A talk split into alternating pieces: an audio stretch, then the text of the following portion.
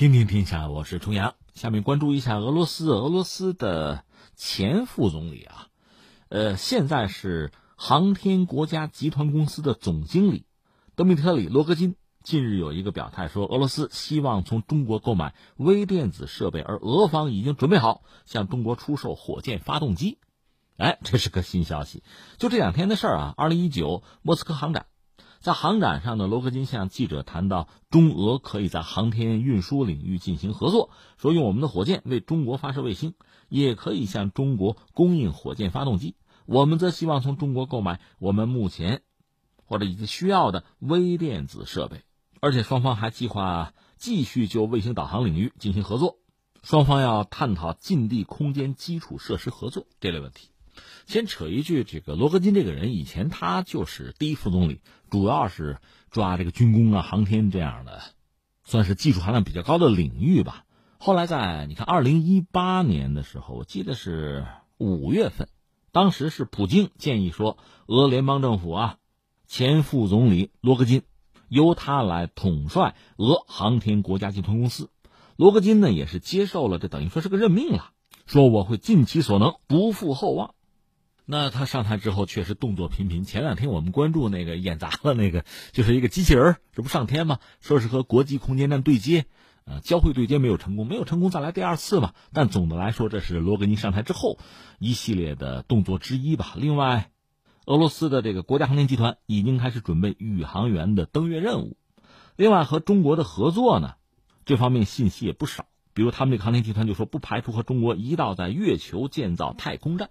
那我们中国人说话向来是比较谨慎的啊，而俄罗斯人说话有时候比较冒，你看这话就已经说出来了。那现在又是罗格金说，想从中国买这个微电子设备，那等于说货换货两头乐。那你火箭发动机要不要？我的还不错，至少人家美国还用呢。罗格金确实很有意思的一个人啊。呃，那下面我觉得有几件事要说，一个就说俄罗斯在微电子领域到底水平怎么样。这个当然，各种介绍、各种评判都有。待会儿我们再详说哈。我现在想说一个什么呢？一个间接的一个依据，用这个依据可以对俄罗斯的很多领域啊做出判断。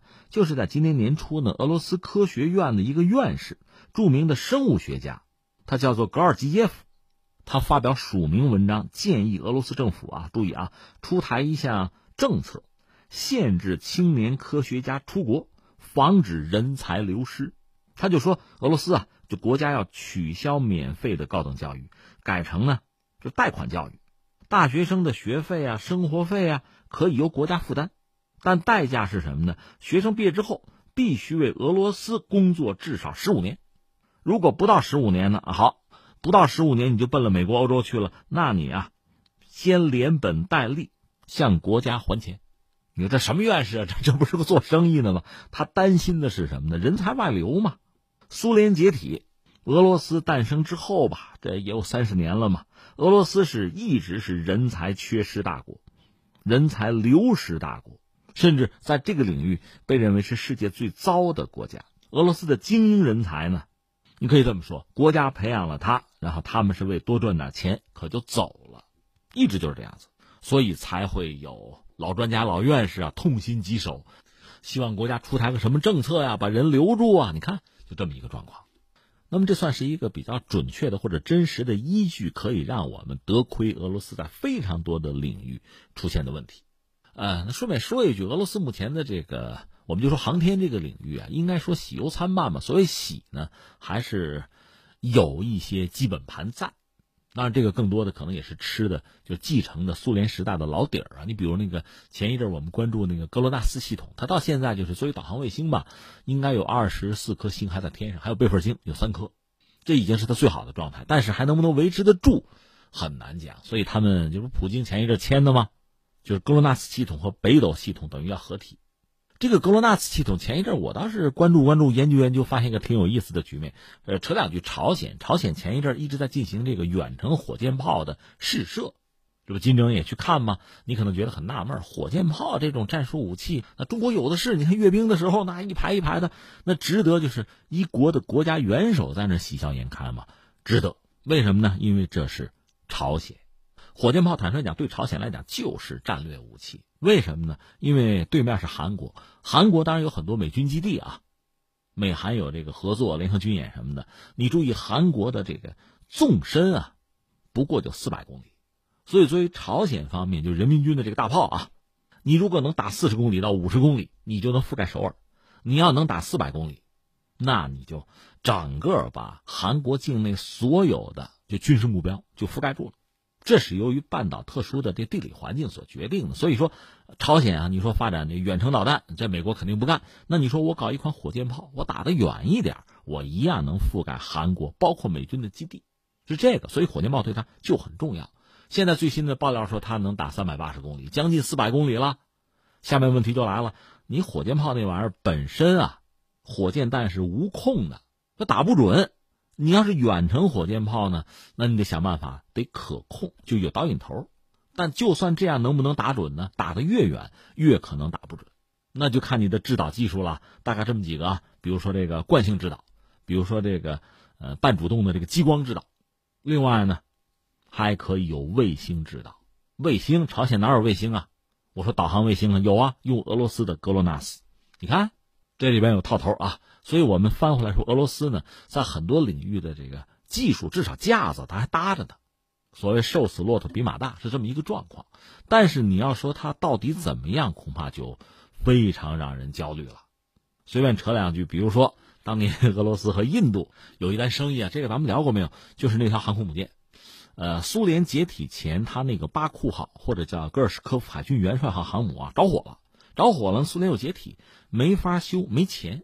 另外呢，也没有合适的基地了。这样，普京做主说：“我送人吧，就这个航母免费的送给印度。”然后我跟印度说：“你看啊，这个航母四万多吨，不错啊，新船，但是烧了，我帮你修，而且给你做改装，我还帮你研制舰载机，你一并掏一个钱给我，我让你觉得合适，行不行？”印度当然很高兴啊，免费送嘛，然后搭点钱就搭点钱吧。最后花了二十三个亿，最后把航母拿到手。这个不说啊，我们就说他那个舰载机叫米格二十九 K。这个在苏联解体前呢就研发了，但是一解体嘛没钱了，嗯，这个事儿就搁置在这儿了。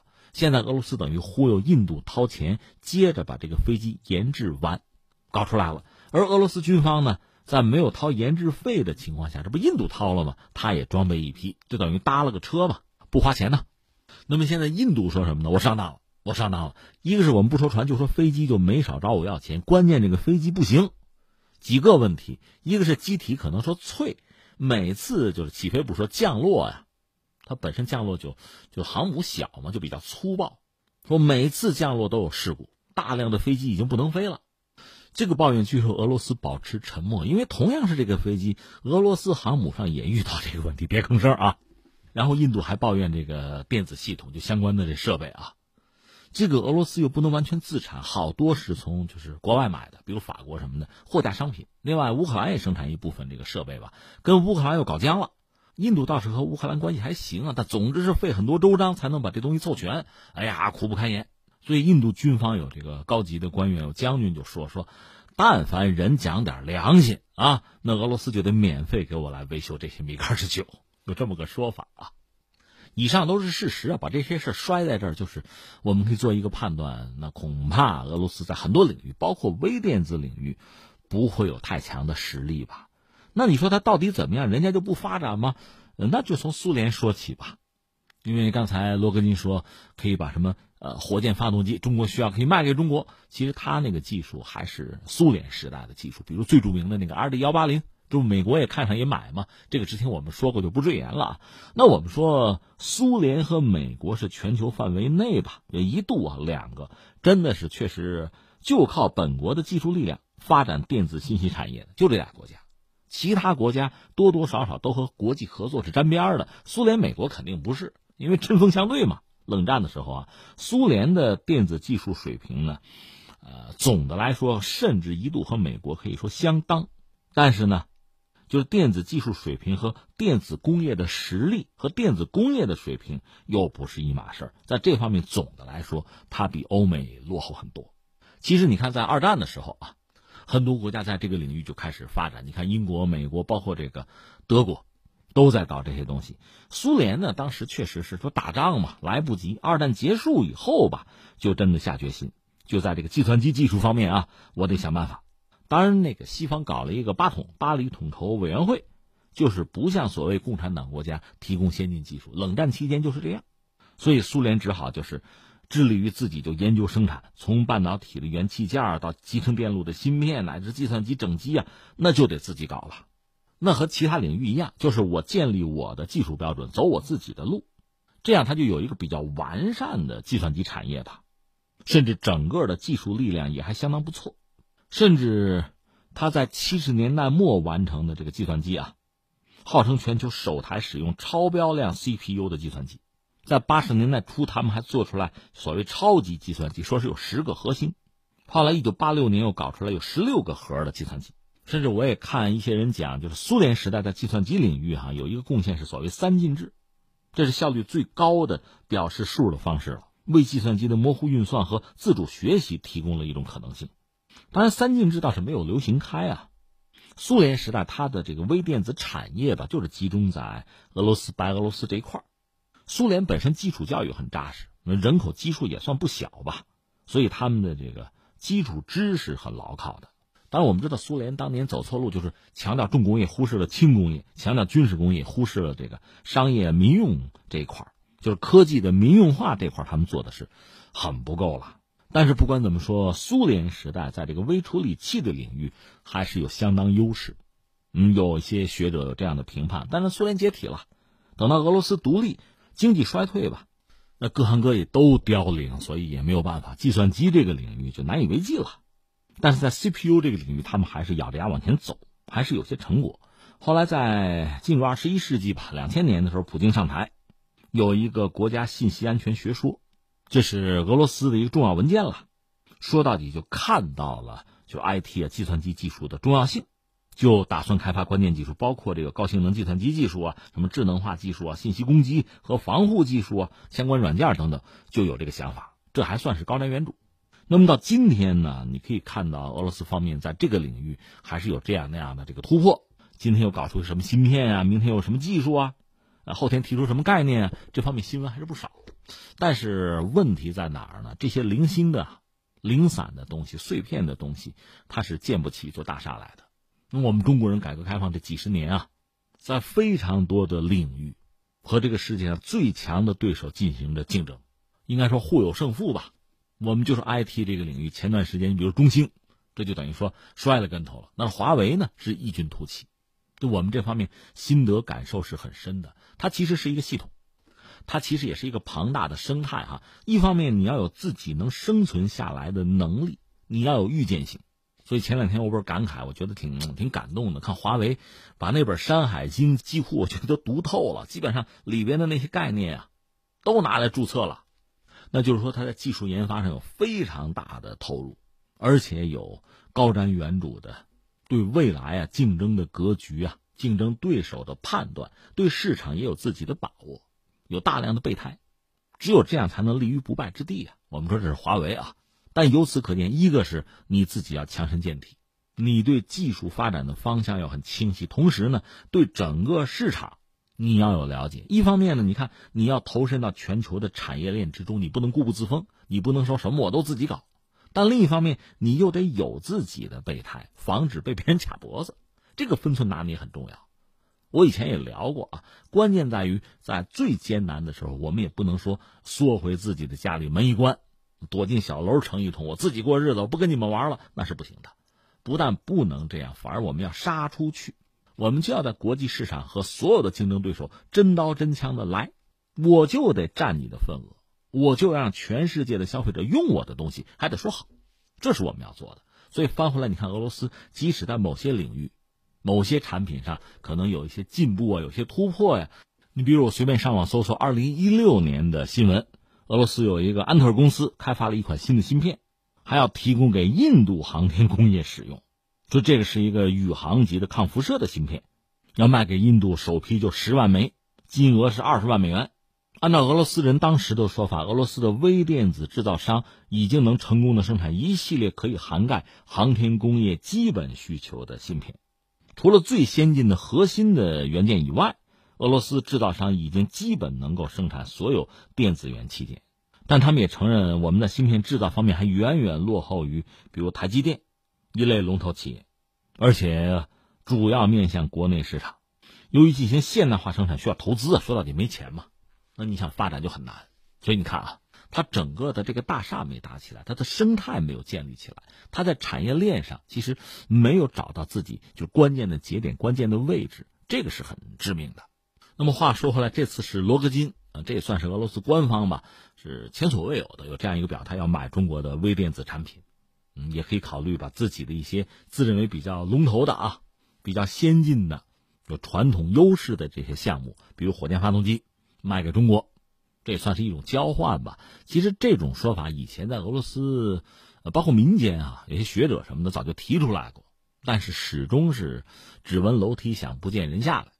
你看，我记得有这个俄罗斯。这个学者就说呢，说中国有几款战舰，啊，你一看呢，这个便宜，东西好，是我们俄罗斯最缺的，可以买。